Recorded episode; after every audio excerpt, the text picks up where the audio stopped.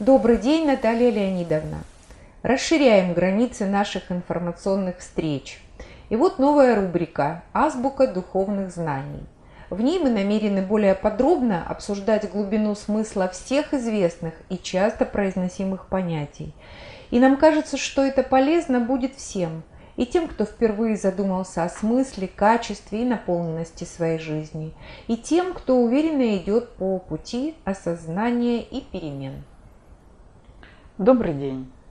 Э, я рада нашей новой встрече и хочу сказать, что тему, которую или рубрику, которую мы сегодня начинаем, она очень важна для всех а, для понимания того, что сейчас происходит и как человек обычный человек, любой человек, скажем так, может справиться с, э, с той ситуацией, которая складывается сейчас вокруг человека, в стране, в городе, в стране, в мире в целом и на планете. Дело в том, что э, каждый человек как структура, которая проявлена в физической реальности, а структура это значит определенные части – которые соединены единой задачей. Вот, например, структура человека содержит такие элементы, как душа, дух, сознание и физическое тело. То есть это структура, которая объединена и, и э, связями э, или задачами, скажем так, ну и связями, взаимоотношениями то есть каждый элемент э, нашей структуры, то есть человеческой структуры, как отдельный элемент и несет свою функцию, свою задачу, но в то же время это единая, единая структура, и все это объединяет личность. И поэтому, э, когда мы э, подумали о том, как помочь сейчас каждому человеку найти опору внутри себя, вышла такая рубрика, очевидно, азбука духовных знаний. То есть то, на что может опереться дух человека, ну, начиная, скажем так, нормировать или задумываться о том, как можно привести в норму ну, состояние дел, например, здоровье, там, взаимодействие с коллегами на работе, в семье и так далее. То есть э, духовные знания, которыми Э, обладает человечество в целом, потому что этот, э, эта наука, а, на самом деле это наука, потому что а, здесь есть законы, закономерности, принципы, аксиомы. Это наука. Наука о том, как может человек, а, активизируя свою духовную структуру или активизируя свой дух, привести свои дела в норму но не, но не только свои дела, а, допустим, помочь другим прийти в норму или, скажем, помочь планете а, для того, чтобы а, воздух был нормальный, вода. Это все может человек, потому что человек особая структура, которая проявлена в нашем физическом мире, в нашей физической реальности, и от человека очень многое зависит. Хочется нашу беседу построить через раскрытие глубины, кажется, известных всем нам слов и понятий. Итак, кто такой человек? Каков замысел его проявления на Земле? Как он связан со всеми объектами мира проявленного и непроявленного? Это очень серьезный вопрос, и а, ответ на этот вопрос, кто такой человек – решают, э, решает человечество, философы всех времен и народов уже много тысячелетий. Но э, сейчас мы можем определенно на нашем этапе развития сказать, что человек имеет структуру, которая помогает э, человеку как в форме проявленной реальности решать определенные задачи. То есть структура – это значит, э, есть отдельные элементы, которые объединены определенным, э, ну, скажем так, э, вектором развития, какой-то целью, задачей. Вот для человека очень важно понять, зачем он живет на Земле, то есть смысл жизни по большому счету. И тогда, понимая, как и зачем он живет, Э, по сути дела, стро... человек может строить э, ту реальность, которую хочет.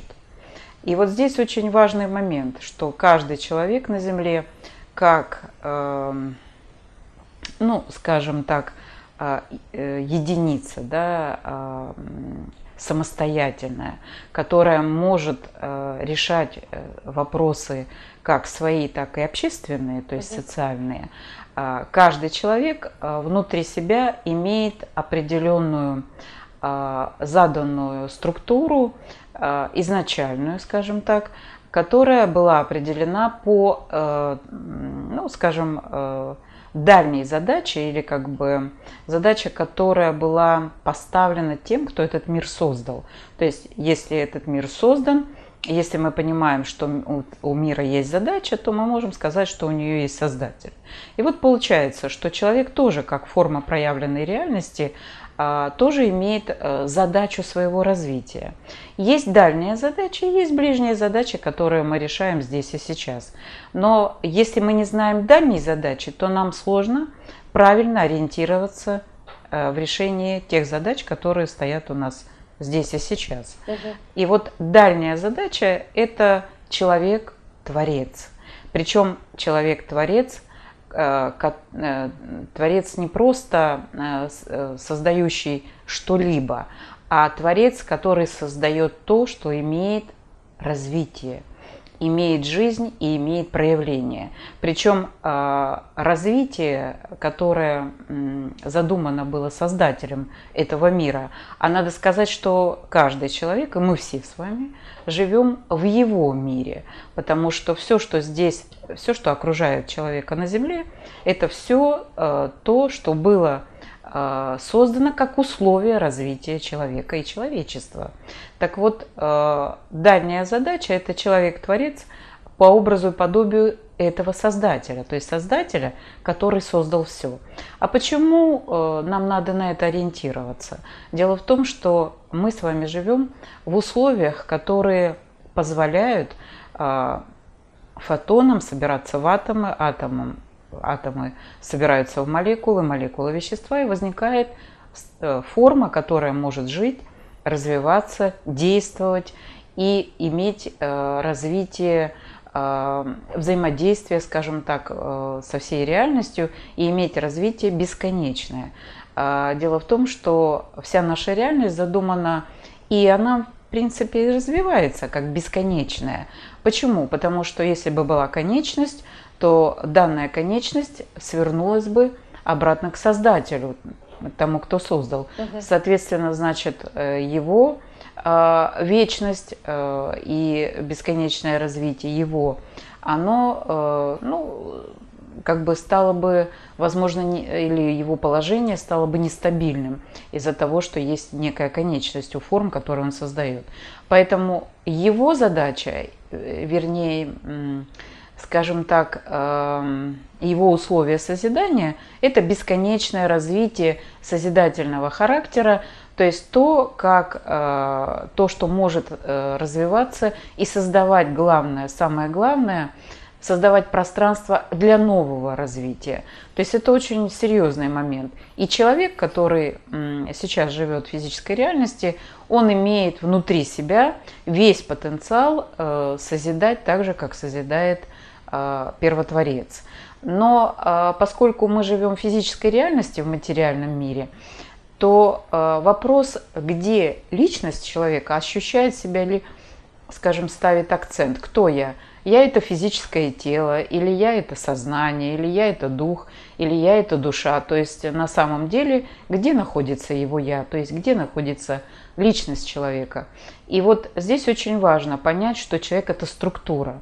Структура, которая имеет душу, дух, сознание и физическое тело как форму проявления души. И это очень важный постулат, о котором э, раньше, э, скажем так, духовные знания, ну, акцент, скажем, не ставили на этом, на том, что душа создает физическое тело и своим светом, и, э, ну, скажем так, э, этим телом получает новый опыт развития. Но это очень важный нюанс. Почему? Потому что если мы понимаем, что тело создано э, душой, значит, э, душа как вечная структура, и с этим, наверное, сейчас уже никто не спорит, что душа вечная структура, значит, и тело имеет возможность, скажем так, а, жить вечно. То есть это возможность, которая заложена в каждое тело, физическое тело, созданное душой.